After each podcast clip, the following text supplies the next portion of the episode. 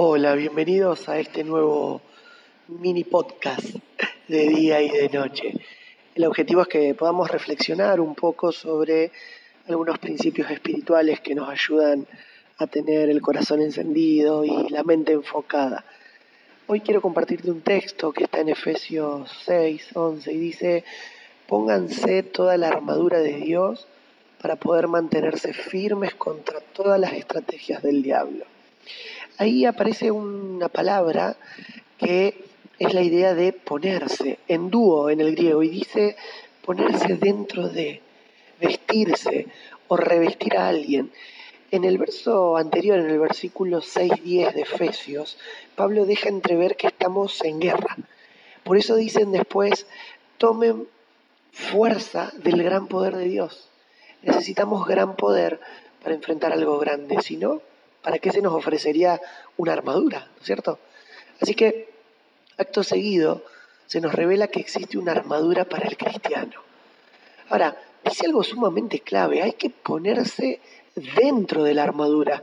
Me llama la atención porque yo siempre creí que iba tomando este, algunas piezas y me la iba colocando, pero no, porque si no me convierto como en esta especie de oidor olvidadizo muchas veces y puedo dejar algunas partes importantes de la armadura en el camino. Pero es esto entonces de ponerse dentro de la armadura? Bueno, esto significa que la armadura está íntegra, la armadura está sólida y lista, pero ella se activa cuando yo estoy dentro y no solo cuando la contemplo.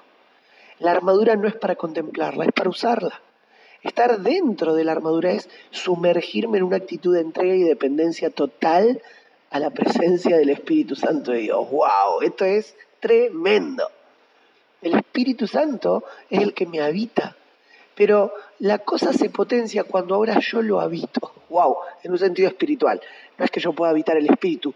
Lo que estoy diciendo que significó que voluntariamente me sumerjo en el Espíritu. Me, me, alineo mi mente a la de Él. Y, me pongo bajo su total dominio. Y una vez dentro de este estado espiritual es que se activa el poder de la armadura y la salvación me salva, la fe me protege, la justicia me impulsa, la paz me conduce. La clave es ponerse toda la armadura de Dios. Lo que la hace poderosa es que la armadura no es mía, es de Dios.